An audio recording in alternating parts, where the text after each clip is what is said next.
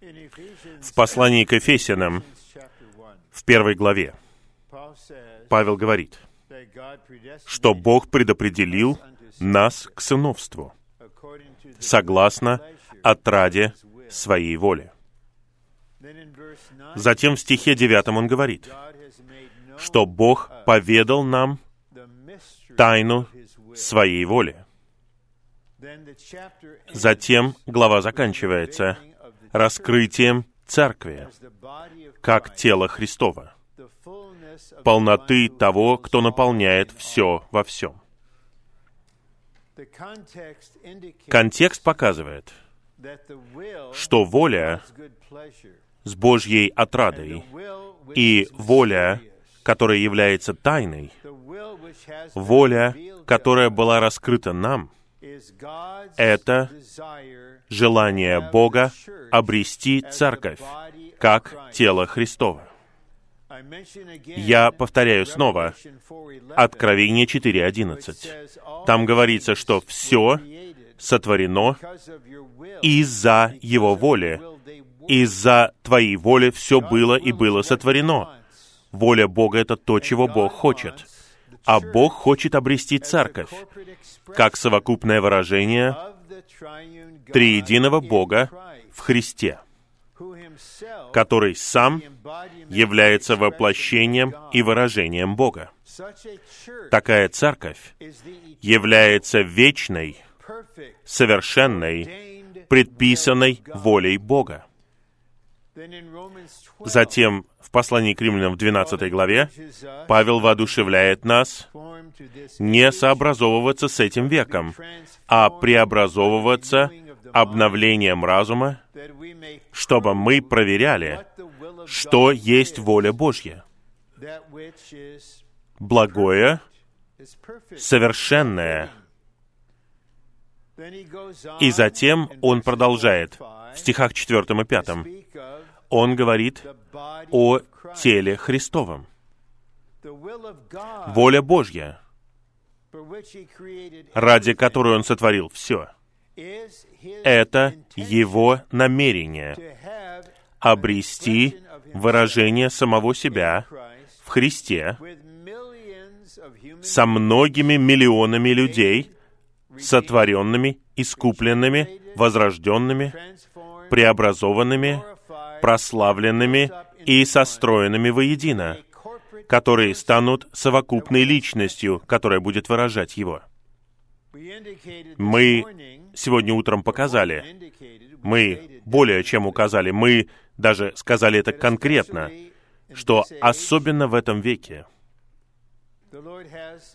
у Господа есть еще один аспект Его воли. Это Его позволительная воля. Хотя Он всевластен над всем и предвидит все, Он правит над всем, но при этом Он дает позволение. Люди по большей степени могут делать все, что хотят со своей жизнью. Жениться на ком хотят. Жить где хотят. И верующие, главным образом не зная о том, в чем состоит совершенная воля Бога, на самом деле подавляющее большинство из них, я бы сказал, более 99%, живут в позволительной воле. Это широкий путь, который ведет к разрушению, о чем говорится в седьмой главе Евангелия от Матфея. Совершенная воля — это тесный путь, который ведет к жизни.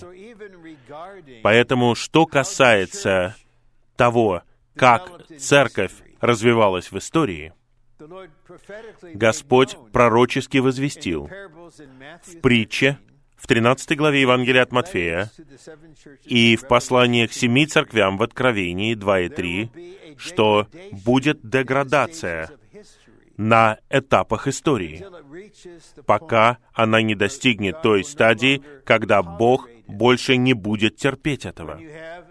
Когда появляется человек наподобие Тецеля, который продает за деньги возможность освободить мертвых из рая, чтобы папа смог построить себе прекрасный собор. Этого было достаточно. Поэтому он воздвиг драгоценного брата Мартина Лютера, который начал не реформацию на самом деле, а восстановление истин, практик, переживаний, которые были утрачены, извращены, загрязнены. И восстановление прошло через многие этапы, пока в XIX столетии Господь не начал восстанавливать церковь, которую Он хотел обрести. Церковь, изображенную в Филадельфии. Там нет духовенства мирян, нет никого, кто выше или ниже. Мы все братья. Мы любим всех верующих. У нас нет имени, которое бы делало нас деноминацией. У нас есть только имя Иисуса. Мы держимся чистого Слова Божьего. У нас немного силы. Господь говорит об этом. У тебя немного силы. Именно этого я и хочу. Я не хочу, чтобы у меня были какие-то сверхлюди здесь. Я хочу, чтобы у меня были разные люди, которые являются обычными верующими, у которых немного силы, и я прошу их делать то, что они могут. И это то, что мы называем восстановленной церковью.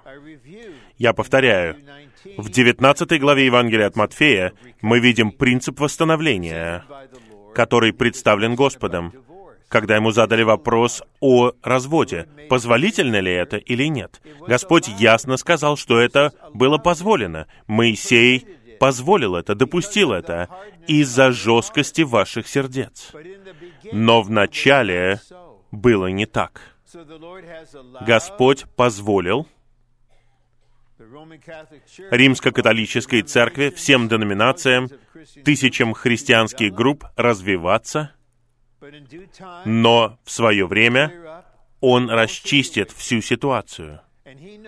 И Он знает, для того, чтобы исполнить Его замысел, Он должен восстановить подлинную церковь. А это Филадельфия. И поскольку то, что Господь обрел через братьев, не продлилось долго, они разделялись снова и снова, они отлучали друг друга из-за мелочей. В итоге Господь отправился в Китай. На целину.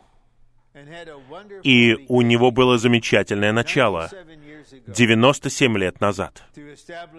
он воздвиг первую поместную церковь, восстановление, восстановленную церковь.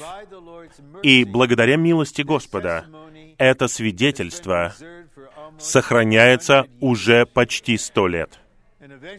И в конечном итоге оно достигло Соединенных Штатов, истина об этом достигла нас, и Господь в своей милости к нам дал нам возможность оставить сферу позволительной воли и войти в сферу совершенной воли и просто быть братом в восстановленной церкви. И благодаря восстановленной церкви Божий вечный замысел исполняется. А теперь мы совершаем поворот. Мы начинаем рассматривать то, что Господь желает обрести в нас,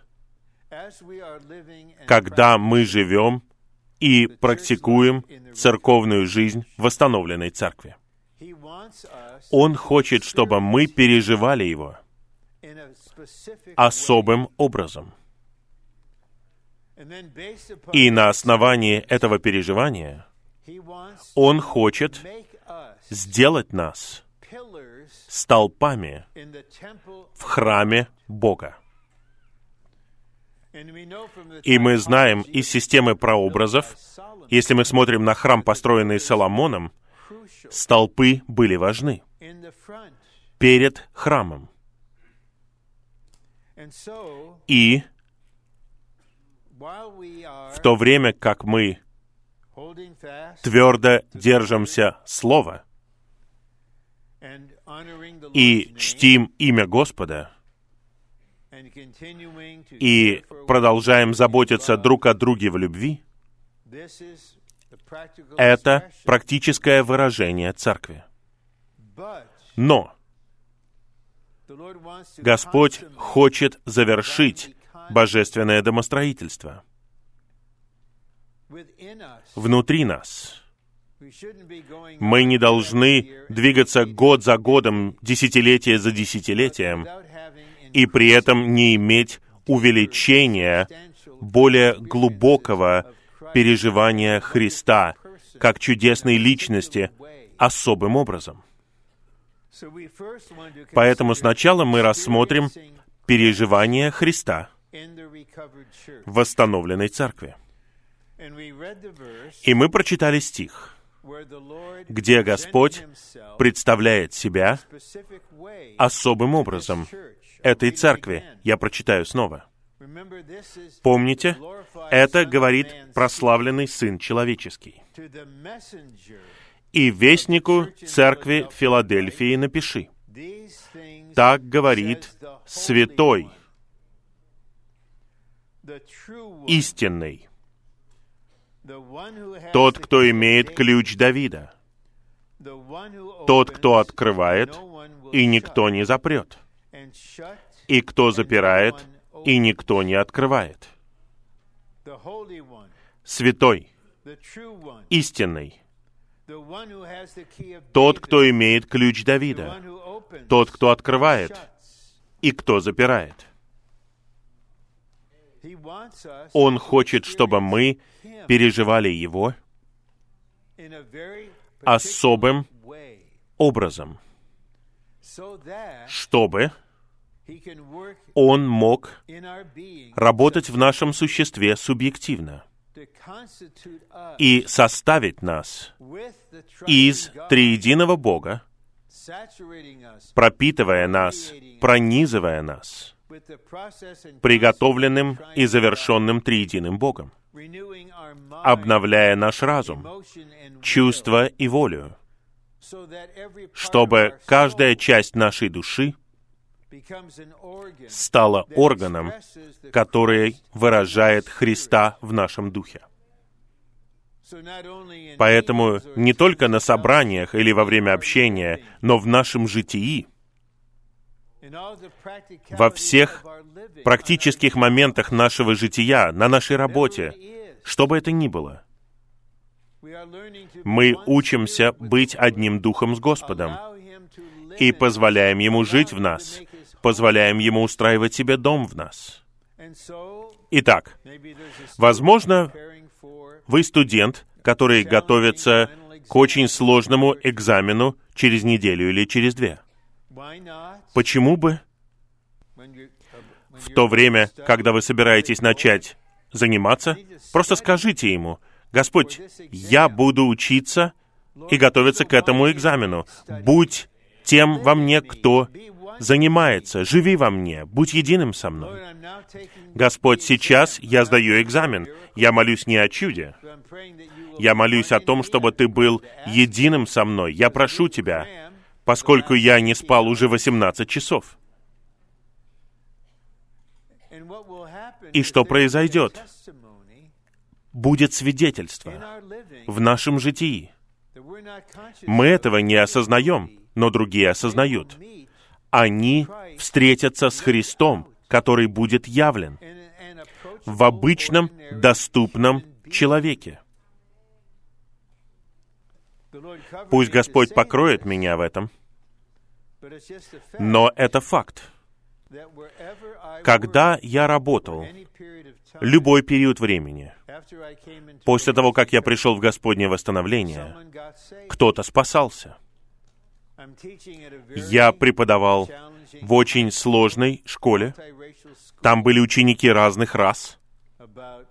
Примерно 45% были испаноязычные, может быть, 30% афроамериканцы, 10% японцы, остальные белые. Я очень многому научился у них. Это в конце 60-х годов. Однажды в школе началась война, и 50 полицейских приехали в школу, чтобы восстановить порядок. Но просто будучи нормальным, я просто в классе у себя, другой учитель, который был другом благовестия, он, правда, этого не знал, что он друг благовестия, он послал студента ко мне с запиской, «Рон, мне нужно увидеться с тобой в обед». Это Калифорния, поэтому пообедать можно было на улице. И он говорит, «Я хотел с тобой поговорить о религии». Он не знал, как это объяснить, а я ему сказал, об этом говорить не могу, но могу поговорить с тобой о Господе. И я поделился с ним, и я повел его в молитве, и он помолился за мной, и мы оба были наэлектризованы, дух потек во мне. И я преподавал главным образом ученикам с особыми нуждами. Я учил самых заторможенных, самым низким IQ и самых умных и одаренных, от одной крайности к другой. И был один мальчик, над ним все издевались, к нему придирались, у него на спине писали ужасные вещи. Но не в классе, а в обычном разговоре после школы он открылся и принял Господа, и потом сказал, «Теперь я знаю, что кто-то любит меня». И это будет происходить во все большей и большей степени. По мере того, как мы позволяем этому Христу жить в нас и воспроизводить себя как победителя, мы будем переживать Его тремя особыми путями, на которых мы сосредоточимся. Потому что восстановленная церковь нуждается в таких переживаниях для того, чтобы завершить божественное домостроительство и стать новым Иерусалимом. Первый римский пункт говорит, в восстановленной церкви мы можем переживать Христа как святого, истинного, который имеет ключ Давида. Наверное, нас, возможно, не так сильно интересует святость. Что значит быть святым? И, возможно, мы не молимся так часто. Господь, я хочу быть святым. Мы просим у Него других вещей. Но нам нужно понять нашу судьбу. В отношении всех нас было принято решение. До того, как Вселенная была сотворена, почитайте послание к Ефесянам 1.4. Мы были избраны в Христе, чтобы быть святыми и непорочными перед Богом в любви. Итак, никто не спрашивал вашего разрешения. Господь не стал ждать, пока вам исполнится 18 лет, и вы станете взрослым, и не сказал, «У меня есть твое разрешение, чтобы сделать тебя таким же святым, как я». Нет. Он решил следующее. Он предузнал всех нас конкретно. Вы будете святы, как я свят. И вы предстанете передо мной без какого-либо порока, без изъяна. И Павел добавляет, это будет в любви. Все это в любви. Вот мы. Вопрос не в том, будем ли мы такими же, как Бог, в Его святой природе. Вопрос в том, когда это произойдет.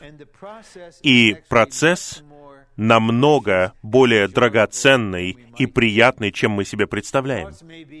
Возможно, в голове у нас звучит мысль, «Святой, что это значит? Что это такое?» Возможно, у нас разные мысли в зависимости от нашего прошлого. Я вот наблюдал кое-что.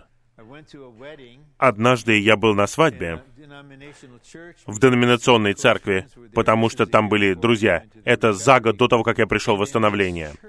И в этой церкви было особое представление о святости. Они были очень строги. Женщина не должна носить помаду или макияж. Поэтому все женщины там не были накрашены. Но у них были огромные прически и обтягивающие платья. И я думал, какая-то избирательная святость. Ну, цвет ваших губ меня не беспокоит, но волосы с огромной прической и платье вот такое вот. Я не думаю, что это достойно вас, как женщины. Это недостойное что-то. Давайте посмотрим на это, на понимание Бога того, что это значит. Господь Иисус — это святой, посредством которого и с которым церковь может быть святой, отделенной от мира. Давайте осознаем, что мы говорим не о какой-то вещи под названием святость.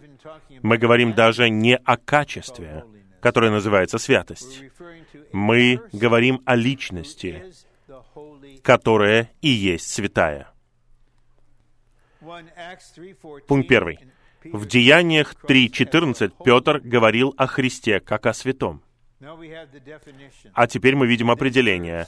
В этом стихе слово «святой» указывает на то, что Иисус, Назарянин, был абсолютен для Бога и абсолютно единым с Богом. Мы не можем быть такими. Пожалуйста, не надо делать так называемого посвящения и говорить, «Я посвящаю себя для того, чтобы быть святым». На самом деле вы просто даете обещание, которого вы не можете исполнить, даже до того, как вы заснете сегодня. Что-то, может быть, произойдет не святое в ваших мыслях, словах, реакциях, еще до того, как вы заснете. Но мы пытаемся пробовать снова и снова, пока Господь не позволит нам упасть много раз. И потом, в каком-то смысле, Он хлопает нас по плечу и говорит, «Видишь его? Вот он святой. Просто позволь ему жить через тебя. Просто впусти его. Пусть он будет в тебе тем, кем он является. А он абсолютен для Бога. Единственный, кто когда-либо ходил по этой земле, кто был абсолютен для Бога абсолютно единый с Богом. Это личность, которую нам необходимо переживать в восстановленной церкви. Нам нужно знать Его, потому что мы должны быть такой церковью. Когда я пришел на первое собрание верующих в Господнем восстановлении, а это было домашнее собрание в субботу вечером, и у меня появилось ощущение страха, и возникла мысль, это другой вид христиан. Я просто почувствовал, вы другой биологический вид. И брат при этом не пытался показать себя каким-то образом. Он просто был тем, кем он был. И я понял, о, я никогда не видел такого человека.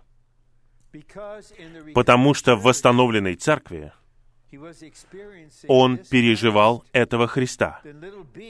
Подпункт Б дает нам дальнейшее определение. Согласно обозначению слова «святой» в Библии, оно означает того, кто абсолютно отделен для Бога, кто стоит за Бога и един с Богом. Во всей человеческой истории только Иисус является таким. Итак, Господь может представить себя восстановленной церкви таким образом. Он не мог этого сделать другим церквям. Он говорит, «Я хочу, чтобы вы знали, кто и что я есть». Я упоминал, что вера — это осознание того, кто такой Иисус. и Он всеобъемлющий. Его богатство неисследимо. Поэтому Он раскрывает себя нам понемногу. В какой-то момент Он возвестит себя вам как праведный. И Он будет раздавать себя как праведность вас. И потом Он будет озарять все неправедное, чтобы Он мог составить вас заново. Иногда Он раскрывает себя как Христос, который любит церковь. Он возлюбил церковь и отдал себя за нее. И Он приходит к вам, и Он хочет, чтобы вы узнали Его и переживали Его, чтобы Он стал в вас тем, кто любит церковь. И вы просто будете любить все церкви и всех святых. Итак, слово «святой» означает того, кто абсолютен для Бога, за Бога и един с Богом. Если это происходит в нас, тогда, когда мы принимаем определенные решения, самое важное из которых — это брак, это меняет нашу жизнь.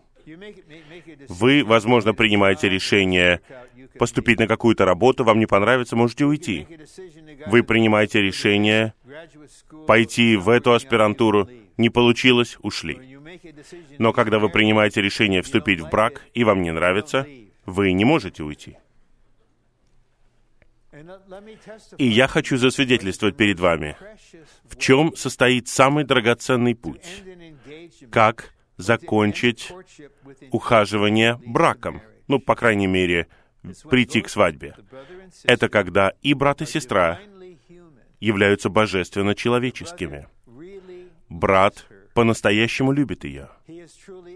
Он привлечен к ней. Она любит его.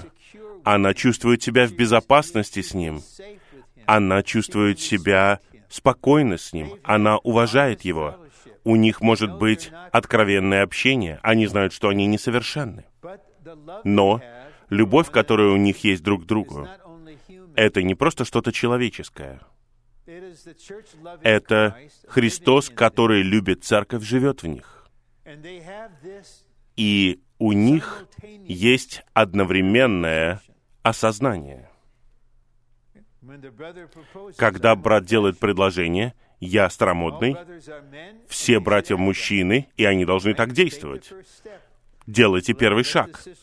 Пусть сестра ответит вам.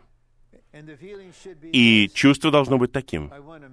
Я хочу жениться на тебе, потому что я люблю тебя. Я верю, что источник наших отношений — это Господь. Я хочу, чтобы наш брак был для Господа. Я хочу, чтобы Господь благословил наш брак. И я хочу, чтобы наш брак внес вклад в приготовление невесты для его брака. Вот что значит являть святого. Мы люди, но мы необычные в мирском смысле. Мы люди, потому что у нас есть влечение, которое у нас есть, любовь, которая у нас есть. Мы становимся божественными, потому что у нас есть жизнь и природа Господа внутри, но мы осознаем, что мы сотворены, мы искуплены, мы возрождены, мы приведены в поместную церковь, чтобы исполнить Божий вечный замысел. И все в нашей жизни должно вносить вклад в это. Главным образом, наш брак для этого. Это очень драгоценно. Потому что тот, кто для Бога, за Бога, един с Богом, находится в самом сердце ваших отношений. Вот именно так. Хорошо. Вы не знаете, что происходит. Так лучше всего. И вы просто учитесь вместе. И я приведу вам свое рабочее определение брака. Хорошо? Я говорил это на свадебном собрании. Брак — это жизнь тесной взаимности в любви. под главенством Христа. И на свадебном собрании, если я что-то говорю, я не высказываю им этические повеления. Я говорю от всего сердца, но я хотел бы сказать им вот что, в дополнение к любви. Мой брат и сестра, пожалуйста, сохраняйте хорошее чувство юмора. Хорошо? Так хорошо смеяться вместе. Просто веселиться вместе. У меня нет намерения быть советником по браку. Я не устраиваю браки. Я просто один невероятно счастливый, женатый Бога человек. Итак, я просто показываю вам это немного. Вот на что это похоже. Вы не становитесь странным человеком. Вы теперь ходите в школу, не одеваясь как полновременные обучающиеся, в белые рубашки и в галстуке. Сестры, вы не будете носить юбку, которая такая длинная, что ей можно подметать пол. Вы не будете странными и необычными. Вы будете нормальными детьми или нормальными студентами. Если вы поступите в армию или во флот, просто будьте нормальным военным. Если Господь повел вас к этому, тогда делайте это. Но в вас живет святой. Поэтому, где бы вы ни были, вы для Бога. Что бы вы ни делали, вы едины с Ним. И когда вы не хотите так жить, потому что мы все в процессе, иногда у нас получается, иногда не получается, потому что это процесс, тогда святой, который в вас, он просто дает вам это неуютное ощущение. Мой пир исчезает, моя радость исчезает. Почему? Знаешь почему? Потому что ты не позволяешь мне жить как святому. Я не наказываю тебя. Я показываю тебе, давая тебе это внутреннее чувство, что я не согласен с этим. Я недоволен этим. Я не злюсь. Я не злюсь. Но я хочу показать тебе, где ты. И я даю тебе это внутреннее ощущение в духе там, где ты находишься. И все мы можем засвидетельствовать в итоге. Мы все покорены им. Это подчиняет нас. Это тонкое, настойчивое чувство побуждает нас вернуться и сказать, «Господь, я каюсь, извини меня». Но иногда, возможно, мы говорим, «Привет, Господь, я вернулся. Я уходил, но я вернулся». И Господь, возможно, покажет, «Хорошо, давай продолжим с того места, где мы остановились». Два. Как святой, Христос не ограничен неисследим и несравнен. Нельзя сравнивать его ни с кем. Нет никакого основания для сравнений. И мы должны понять,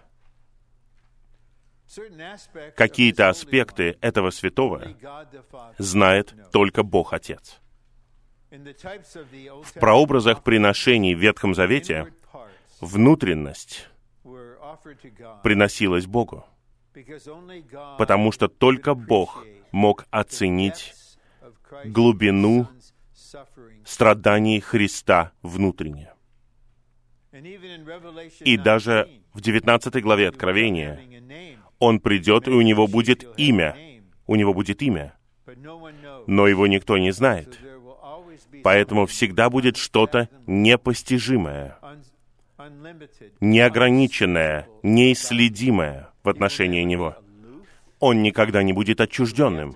Но мы должны понять, что мы в браке с первородным сыном, но он является неограниченным, бесконечным Богом. Три. Святой — это Христос, Сын Давида, в ком сосредоточены и передаются Божьей милости. Вот мы соединяем Божьей милости со святым. Я говорил несколько раз, и я хочу упомянуть это еще раз.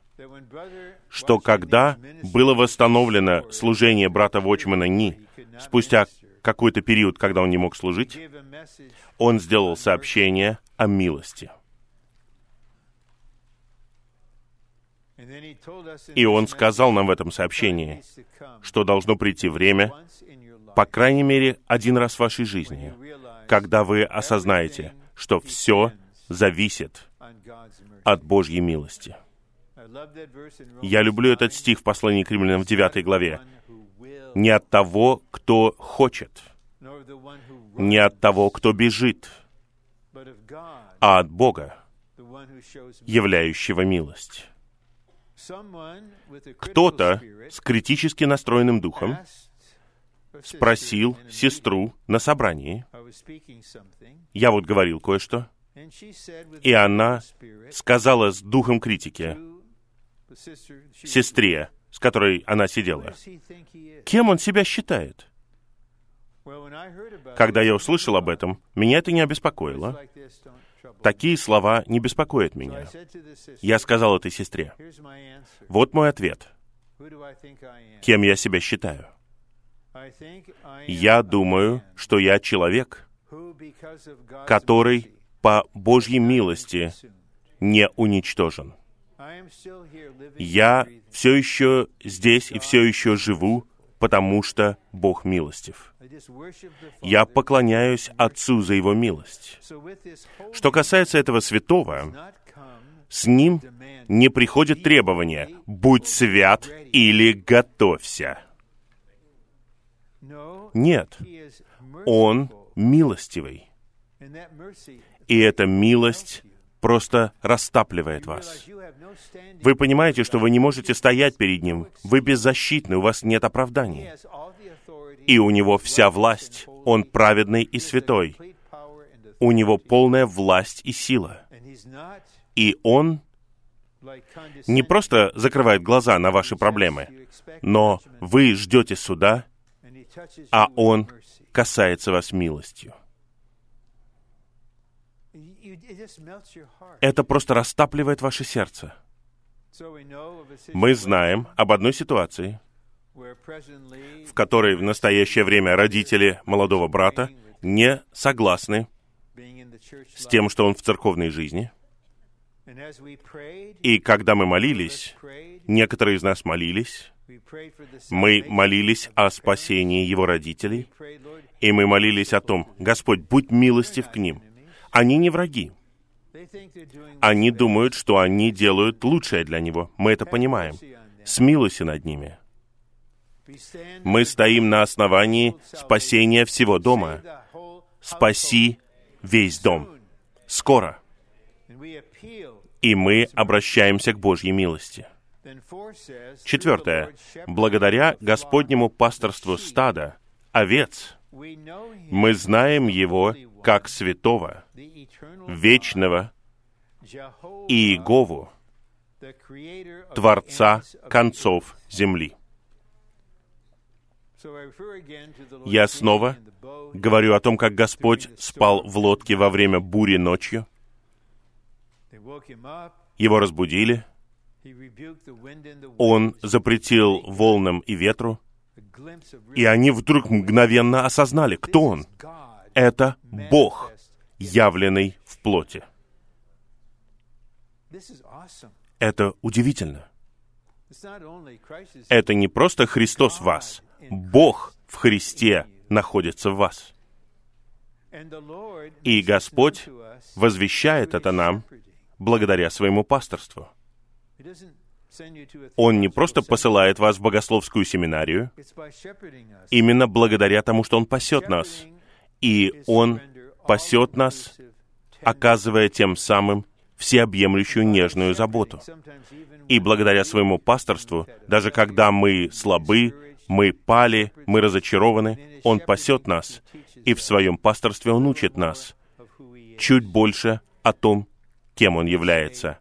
И Он говорит, пойми, мое имя — Я есть. Я есть самосущий, вечно сущий Бог. Я неизменный. и я в тебе. И то, чем я являюсь, я буду этим для тебя. Я есть жизнь, я буду жизнью для тебя. Я воскресение, я буду воскресением для тебя. Я есть свет, я буду светом для тебя. Я есть хлеб, я буду кормить тебя собой. Хлебом жизни, живым хлебом, хлебом с небес, истинным хлебом, хлебом Божьим. Я буду кормить тебя Божьим хлебом, всеобъемлющим хлебом воскресения.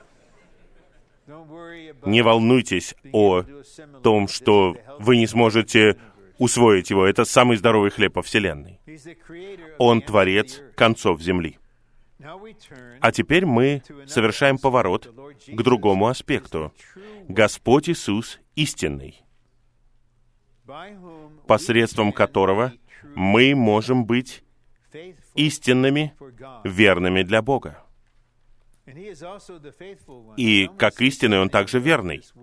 И я хочу сказать кое-что об этом слове «верный». Быть истинным значит быть верным. Только тот, кто является действительным, искренним, подлинным, может быть верным. Если кто-то не верен, он будет лгать или притворяться, или прятать что-то. Они не могут быть действительными. Они боятся действительности. Но когда кто-то действительный, естественным образом он является истинным, верным, искренним. И именно благодаря этой личности, истинному, мы можем быть истинными и верными для Бога. Итак, я хотел бы отметить несколько стихов, которые касаются верности. В первом послании Коринфянам, в четвертой главе. Павел говорит, что мы домоправители тайн Божьих. И потом он говорит, от домоправителя требуется одно, чтобы он был найден верным. Первое качество — это то, что вы должны быть верными. В Откровении 17.14 мы читали этот стих. Господь возвращается со своей невестой войском. И он возвращается как победитель, и войска — это его победители. И там мы видим три слова, которые описывают победителей. Они призванные, они избранные, и они верные. Они верные. Это драгоценно для Господа. Вот чего Он ищет. Согласно притче о талантах, о слугах в 25 главе Евангелия от Матфея, когда слуги с пятью и двумя талантами придут к Господу и скажут, мы приобрели еще пять, мы приобрели еще два. Господь скажет, хорошо, добрый и верный раб. Он не сказал «хорошо, одаренный раб», «хорошо, блестящий раб», «хорошо, сильный раб». Он говорит «хорошо, верный раб». И затем второе послание к Тимофею, вторая глава. Стих восьмой. Павел говорит нечто очень важное. В предыдущих стихах он показывает, что если мы царствуем вместе с Ним, тогда мы будем царствовать в Царстве. Если мы страдаем с Ним, мы получим награду. А затем он говорит, если мы не верим, если мы не верим, Бог остается верным. И потом он добавляет, ибо от себя отречься не может. Здесь скрыта глубокая истина. Я хочу раскрыть ее вам. Бог не может отречься от того, чем Он является. Быть верным для Бога — это значит быть истинным в отношении того, чем вы являетесь. Он должен быть истинен согласно своей природе и своему существу. Он автоматически верен. Ему не нужно говорить, «Я Бог, я должен быть верен, мне нужно работать над этим». Нет. Это его врожденное качество — быть верным. Если он говорит слово, он не может отречься от него. Небеса и земля пройдут, но не его слово. Потому что он не будет отрекаться от себя, отрекаясь от своего слова. Поэтому он не может отречься от себя. А что значит, что мы верны? Да, это означает, что в нашем служении мы истинные, мы подлинные, мы верные, мы осуществляем то, что Господь поместил нам в руки. Но есть нечто более глубокое. Вершина божественного откровения состоит в том, что Бог в Христе стал человеком, чтобы искупленный человек в Христе мог стать Богом по жизни, природе, но не в божестве, не как объект поклонения. Итак, многие качества Бога будут внедрены в нас. Он праведен. Мы будем праведны в Христе. Он свят. Мы будем святы в Христе. Он есть любовь. Мы будем любовью в Христе. Верность — это еще одно качество. Верность означает, что Бог должен быть истинным по отношению к самому себе. Он хочет составить нас из своей верности, пока она не станет нашим составом. И тогда мы поймем, точно так же, как Бог не может отречься от своего существа, так же и мы не можем идти против нашего составленного из Христа существа. Я должен быть тем, кто я есть в нем. Даже если я попытаюсь быть другим, все мое существо поднимется против этого. Это невозможно, Рон. Этот старый человек исчез. Ты новое творение. Господь внедряет себя как верность в вас. Он пропитывает ваше существо. Как вы можете идти против того, чем вы являетесь? Каким бы ни было испытание. Именно поэтому святые сталкиваются со всевозможными трудностями. Они полны радости, и они не могут пойти против своего существа. Этот Христос сделает нас людьми верности. И это будет главным качеством для нас, для того, чтобы быть частью Его войска, которое вместе с Ним при Армагеддоне. Но нам необходимо сделать акцент на истинном. Поэтому мы продолжаем двигаться дальше. Первый пункт. Как истинный, Христос является подлинным и действительным во всех отношениях. Пожалуйста, подумайте об этом, если хотите. Представьте себе хотя бы одного политика, который является подлинным и действительным во всех отношениях. Когда ему задают вопрос, никаких двойных разговоров.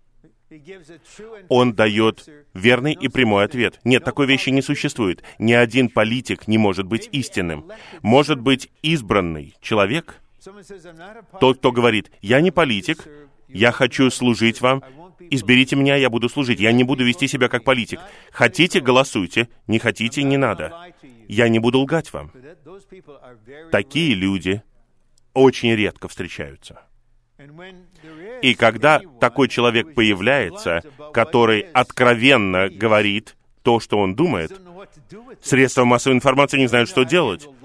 Они знают, что делать с ложью, но они не знают, что делать с откровенной речью. Но Господь Иисус является подлинным и действительным во всех отношениях.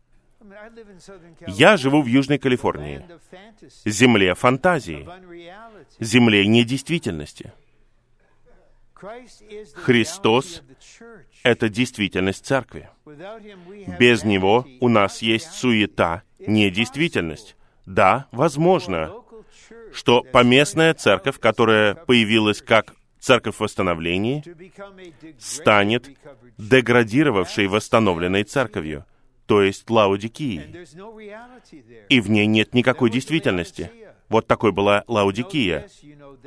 Ты знаешь это, ты знаешь то, ты утверждаешь, что ты такой. Разве ты не знаешь, что ты жалкий, нищий, слепой и ногой? Я стою за пределами церкви. Это возможно. Это произошло с братьями. Мы не лучше в своей природе, чем другие. Итак, Христос — это действительность церкви. Три. Действительность в Иисусе — это то, какой на самом деле была жизнь Иисуса, описанная в четырех Евангелиях. Сущность жизни Иисуса — это действительность. Почему Он все делал с Богом? Он един был с Богом, через Бога и для Бога. И Бог по своей природе является действительностью. И этот человек Иисус был подлинным и истинным во всех отношениях. И так он знал. И я наслаждаюсь этим аспектом даже сейчас. Он знал, и он знает, как вести себя со всеми и каждым. Он знает, что говорить. И как это говорить каждому человеку. Поэтому, когда он призвал Матфея следовать за ним, Матфей был сборщиком налогов, Матфей обрадовался, и он сказал, «Я хочу устроить пир, ужин у себя дома. Придешь, Господь? Приводи учеников, и я приглашу своих друзей». Но все его друзья — это сборщики налогов и грешники. Вот кто и пришел. И с ними был Господь. И он не сидел на стуле, он возлежал за трапезой со сборщиками налогов и грешниками. И религиозные люди начали жаловаться. И Господь говорит, «Здоровые не имеют нужды во враче. Я пришел к больным». Я пришел призвать неправедников. Он мог быть другом грешников. Но в седьмой главе послания к евреям говорится, что он был отделен от грешников. Поэтому, когда он живет в нас, мы можем стать настоящими друзьями очень греховного человека, с которым мы живем. Но Христос пришел в мир, чтобы спасти греховных людей. Но поскольку Он святой, и Он живет в нас, мы отделены от каких-то вещей, о которых они хотят говорят, мы не смеемся над какими-то шутками, мы не ходим в какие-то места, мы можем быть настоящими друзьями с ними. Господь все делал в Боге и с Богом. Он знал, когда молчать. Он знал, когда упрекать фарисеев. Он знал, что говорить в каждой ситуации. И все, что он делал, было действительным, подлинным. И я ценю, это просто природа молодых людей. Они хотят чего-то действительного. Встретиться с чем-то действительным. И простите меня за это свидетельство. Я не хвалюсь, кроме как в Господе. Когда я преподавал самым отсталым и самым умным ученикам, в конце семестра я попросил этих одаренных учеников анонимно написать все, что они хотят сказать об этом занятии и об учителе. Я сказал, можете сказать все, что хотите. Это что-то анонимное, я не буду это применять против вас, я хочу научиться чему-то у вас. И одна шестнадцатилетняя девушка написала, помимо прочего, «Мистер Кенгас, вы действительный. Вы действительный с нами». Я просто хвалю Господа. Это было в 1968 году. Я смотрю на Господа, и Он пошел дальше. Мир такого не видит. Просто искренность, истинность, откровенность. Иоанн делает особый акцент на действительности. И когда он писал свое второе послание и приветствовал эту пожилую сестру и ее детей, он говорит, что «я люблю вас в истинности». Он не просто говорит «люблю». Вы понимаете, в истинности выражается божественная действительность любви. Он знал это. Он был чистым, когда говорил это. «Я люблю вас в истинности». Все, что я говорю вам, это подлинное. Четыре. Как члены тела Христова, мы должны жить жизнью действительности, согласно тому, какова действительность в Иисусе, жизнь выражения Бога. Как мы живем жизнью действительности? Мы позволяем действительности жить и выражаться в нас. В.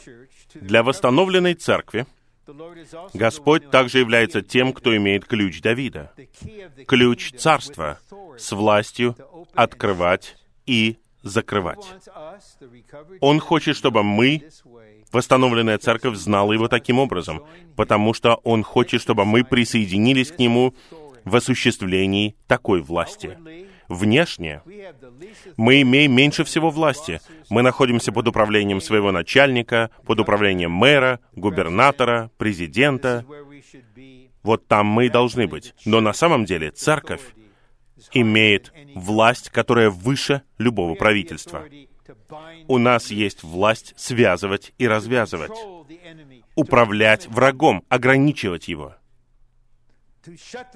закрывать дверь, открывать дверь. Итак, в 1991 году наш брат Ли был с Господом однажды днем, и он не мог объяснить нам, в чем состояло полное переживание, но Господь использовал ключ и открыл дверь и сказал ему, почему бы не поехать в Россию. И Господь использовал ключ, чтобы открыть русскоязычный мир чудесное увеличение, замечательный прирост. А теперь он открывает Индию. И когда мы были в Адис-Абебе, мы говорили открыто. Вот эту мысль. Теперь Господь использует ключ, чтобы открыть весь африканский континент. Просто подождите, что Господь сделает на этом огромном континенте сколько там избранных людей у Него.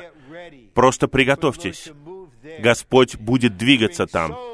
Он приведет очень многих в восстановленную церковную жизнь и воздвигнет полезных. У него есть ключ. Он хочет, чтобы мы знали это. Первое. Это ключ сокровищницы Дома Божьего, который обозначает Дом Давида для созидания Царства Божьего. Церковь — это и Дом Божий, и Царство Божье. Ключ Давида предназначен для хранения всех сокровищ Дома Божьего, то есть богатство Христа для нашего наслаждения. Христос — это тот, кто может открыть и закрыть дверь сокровищницы с Божьим богатством, которое воплощено в нем. Итак, Он хочет, чтобы восстановленная церковь знала, у меня есть ключ, и я буду использовать этот ключ, чтобы открывать богатство моего существа для тебя. Войди в божественную сокровищницу, неисчерпаемую. Для тебя, Филадельфия, только это для тебя. И ради тебя я буду применять эту власть. Я буду закрывать двери. Закрывать двери от врага. И очень часто Он будет закрывать двери в нашей жизни. Когда Господь закрывает дверь, ничто и никто не может открыть ее. Может быть, вам это не нравится, может быть, вы не согласны с этим, но вы касаетесь власти вознесенного Христа. А когда Он открывает дверь, никто не может этого коснуться. Я надеюсь, мы с ней покрыты, когда я буду говорить об этом. Вот возникло общение об одной сестре и обо мне. Вот ты американец, ты такой. Я родилась в Казахстане, я русская и так далее. Будет очень много мнений. Я сказал, я знаю. Но я хочу, чтобы ты была уверена. Это от Бога. И я готов противостоять десяткам тысяч мнений. Но вместо мнений были аллилуйя. Было выражение любви и благодарности. Когда Господь открывает дверь, никто не может закрыть ее. Когда Господь закрывает дверь, никто не может открыть ее. И сегодня Христос, Сын Давида, открывает дверь существа триединого Бога для всех вас. И говорит, добро пожаловать домой, приходите, заходите, причащайтесь этого богатства. О богатство, о богатство! Для меня есть у Христа. Как оно неисследимо, но реально для меня. Пункт В. Христос — это тот, кто может открыть и закрыть дверь сокровищницы. Я уже читал это. Угу. Ключ Давида открывает всю Вселенную для Бога. Святые молятся по всей земле. И мы будем молиться и в этом году. Господь, используй ключи, чтобы открыть Северную Корею. И Господь, используй ключи, чтобы открыть Кубу. Используй ключи, чтобы открыть Иран. Когда ты используешь ключ, чтобы открыть, никто не может закрыть. Господь, используй ключ, чтобы связать династию Кимов в Северной Корее и удалить их с земли и открыть Корею, открыть Северную Корею для восстановления. Пусть туда пойдет восстановительный перевод. Недавно, когда я был в Корее на обучении, я высказал мечту. Я верю, что рано или поздно Северная Корея откроется, и кто знает, может быть, в 2028 году мы сделаем объявление о том, что обучение для соработников и старейшин в октябре будет проходить в Пхеньяне, в Северной Корее. Брат Вочман Ни говорит, мы должны молиться большими молитвами. Господь, открой Северную Корею. Используй ключи. Открой страну и свяжи врага. Открой каждую страну в Африке. Открой Кубу. Мы хотим провести конференцию в Гаване, на Кубе. Мы хотим поехать из Флориды и из всего Юго-Востока. Давайте поедем в Гавану и будем хвалить триединого Бога. Господь, открой Иран. Измени правительство. Миллионы молодых людей жаждут благовестия. Пошли благовестие Царства туда. Может быть, у нас будет обучение старейшин в Тегеране. Я думаю о чем-то большом, я мечтаю о чем-то большом. Давайте молиться большими молитвами, потому что мы восстановленная церковь. Мы наполнены тем, кто имеет ключи. Ты можешь открыть всю Вселенную. Мы лишь просим, открой несколько стран на земле. А теперь подпункты. Давид представляет Бога в установлении Божьего Царства на земле и имеет ключ Божьего владычества. Как действительный Давид, более великий Давид, Христос построил Дом Божий, действительный храм, и Он установил Царство Божье, сферу, в которой Он применяет полную власть, чтобы представлять Бога. Следовательно, он имеет ключ Давида. Он имеет всю власть на небе и на земле. И восстановленная церковь участвует в осуществлении этой власти, особенно благодаря молитвенному служению церкви. Маленький пункт В. Тот факт, что Христос имеет ключ Давида, означает, что Он центр Божьего домостроительства. Итак, Он должен быть центром церковной жизни, и Он должен быть центром нашей собственной человеческой жизни. И было бы очень хорошо, если бы у нас появилось чувство так и сделать. Пожалуйста, не делайте этого, поскольку я говорю это. Но если Господь поведет вас, просто обратитесь к Нему, откройтесь для Него и попросите Его. Господь, пожалуйста, покажи мне, что является центром моего существа.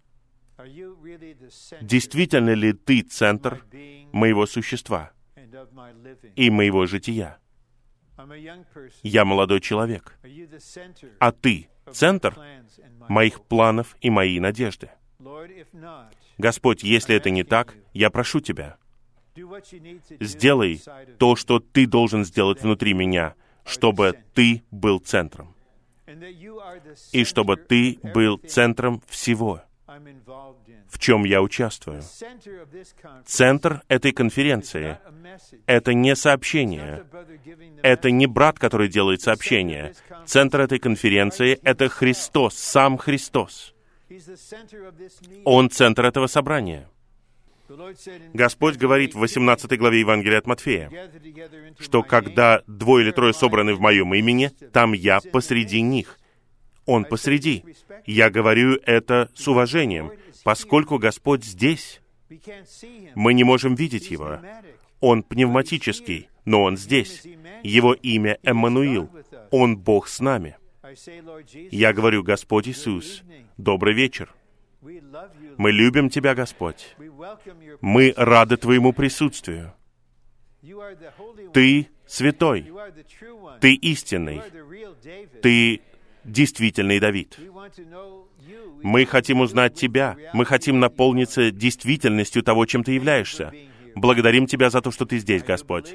Я верю, что когда мы будем прославлены и будем с Ним, и некоторые из нас будут вместе, Господь, возможно, придет и скажет, помните, 2055,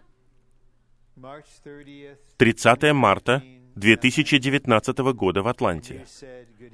И вы сказали, «Добрый вечер, Господь Иисус». Внутренне я сказал, «Спасибо, я рад быть здесь». Это что-то действительное. Вы разве не ощущаете этого? Вы разве не ощущаете его? Это что-то действительное. Три. Как тот, кто имеет ключ Давида, и кто открывает то, что никто не запрет, Господь дал восстановленной церкви открытую дверь, которую никто не может запереть. У нас были жестокие духовные битвы в 70-е и 80-е годы. Люди пытались закрыть в одном студгородке, в той ситуации. Люди пытались запереть дверь. Но Господь применял ключ и открыл их. Итак, вы пытаетесь запереть дверь в Калифорнии? Пожалуйста, пытайтесь. Пока вы будете это делать, я открою дверь во всем русскоязычном мире. Я спасу тысячи людей в Москве и тысячи людей в Санкт-Петербурге. И я воздвигну много церквей и полновременное обучение в русскоязычном мире, потому что у меня есть ключ. Он хочет, чтобы мы узнали его, как действительного Давида, имеющего ключи. И мы едины с ним, и мы учимся этому вместе. Как дать ему возможность применять эти ключи. Теперь второй раздел. Господь Иисус сделает победителя столпом, встроенным в Дом Божий. Вам не нужно пытаться изо всех сил стать столпом. Не надо посвящать себя, Господь. Господь, я обещаю, отныне я буду столпом. Пожалуйста. Если хотите посвящать себя, скажите, Господь, я отдаю свою жизнь и все существо Тебе. Делай со мной то, что у Тебя в сердце. Я молюсь об исполнении Твоей воли. Но Он хочет составить нас в восстановленной церкви и сделать столпами. Давайте прочитаем эти детали. Господь делает нас столпами, преобразовывая нас, то есть унося наш природный элемент и заменяя его своим божественным элементом. Это как окаменелое дерево. Дерево остается, но вода течет, и природный элемент удаляется, и минеральный элемент заменяет его. И это становится окаменелым деревом. Итак, Господь должен получить возможность коснуться всего природного. В какой-то момент, когда Он будет пасти вас в переживании жизни, Он попросит у вас вашего разрешения коснуться не просто греховной плоти, не просто вашего «я», а природного элемента.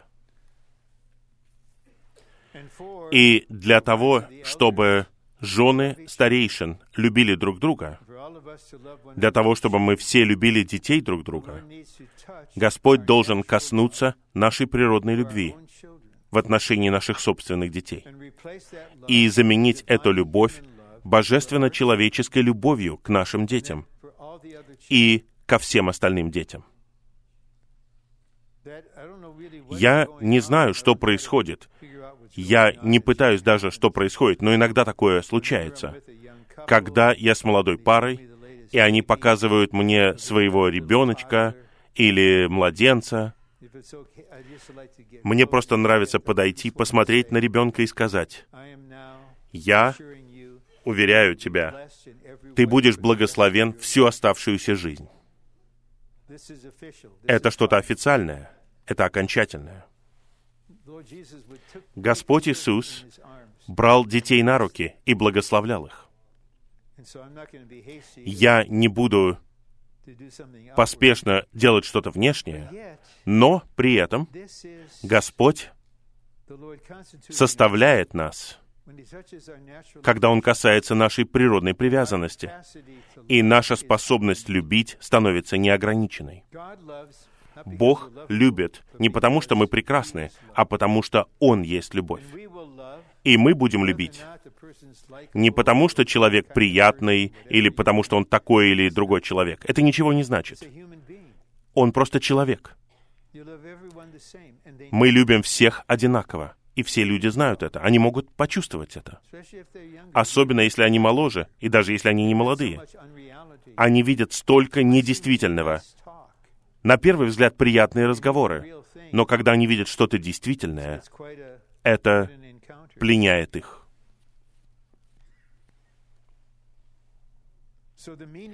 Итак, слово «сделать» в Откровении 3.12 означает сделать нас кем-то по составу, построить нас творческим путем. В церковной жизни сегодня Господь делает нас. Этот процесс должен происходить. Мы не просто соблюдаем Его Слово, не просто любим братьев и чтим Его имя. Мы позволяем Господу сделать нас стабилизирующим фактором, столпом. И по дороге сюда я заглянул в телефон, и я посмотрел, что именно говорила Анна в своей молитве во второй главе первой книги царств. У нее очень глубокая молитва. И так она молится в ответ на то, что Господь сделал для нее. И Он дал ей сына, и она приносит его Богу, чтобы он был Назареем. И вот что она говорит. В первой книге Царств 2.8, во второй части этого стиха. «И Иегове принадлежат столпы земли, и Он поставил на них мир». Она говорит о людях. Существует нужда в каждой поместной церкви в стабильности – чтобы в каждой церкви был непоколебимый элемент, что бы ни происходило. Потому что ворота ада будут нападать, они не одолеют. И мы знаем из 12 главы послания к евреям, что мы получим царство, которое непоколебимо. И столб в церкви — это тот, кто составлен из Христа до такой степени, что он встроен в триединого Бога, который является храмом. И он непоколебим. Ничто не может поколебать его или ее. И такой человек, брат или сестра, сестра Ли была столпом. Она была с нами 15 лет, с тех пор, как брат Ли ушел к Господу. Самый зрелый и самый духовный человек на земле. Мы сказали ей в тот день, когда у нас были похороны брата Ли, «Ты наша мать. Мы будем заботиться обо всех твоих нуждах всю оставшуюся жизнь». И она была столпом. И мы получали от нее снабжение. И в восстановленной церкви Господь строит Новый Иерусалим, начиная со столпов. Два. В церковной жизни сегодня Господь делает нас, составляет нас столпами в храме Божьем. Работа Господа в церкви состоит в том, чтобы внедрить себя в нас, сделать нас по составу столпами в храме Божьем. Итак, что для меня печально? Что меня беспокоит и побуждает меня молиться и сражаться в служении? Это когда я посещаю церкви и вижу дорогих святых, которые остаются на поверхности в церковной жизни, в своей личной жизни. Они верно находятся в Святом Слове для утреннего оживления, они на собраниях, они ездят на праздники, они служат, но при этом у вас есть ощущение, это проницательность, это не суд. Господь не смог получить доступ в глубины вашего существа. Он хочет внедрить себя в вас. Вот его центральная работа. Только в восстановленной церкви у Господа есть возможность сделать это совокупно. Поэтому мы не просто здесь, в виде рутины. Что должно происходить? Год за годом. И что происходит? То, что Господь внедряет себя в нас все больше и больше. Позвольте мне сказать, я не такой же сегодня, каким я был год назад. И вы не такие же. Христос устраивает себе дом в вашем сердце. Это его работа. Б. В Откровении 21, 22 и 23 мы видим, что в Новом Иерусалиме сам Триединый Бог будет храмом. Подождите секунду. Мы встраиваемся в храм, а Триединый Бог есть храм. Тогда логично, это означает, что мы встраиваемся в Триединого Бога. То, что победители будут столпами в храме, означает, что они будут столпами в триедином Боге. Что это за человек? Он не носит на себе табличку, где написано «Я столб». Нет. Он даже не осознает, что он столб, наверное, потому что он осознает Христа, а не себя. Но вы понимаете, просто присутствие этого человека, понимаете, даже сегодня на собрании есть верные святые.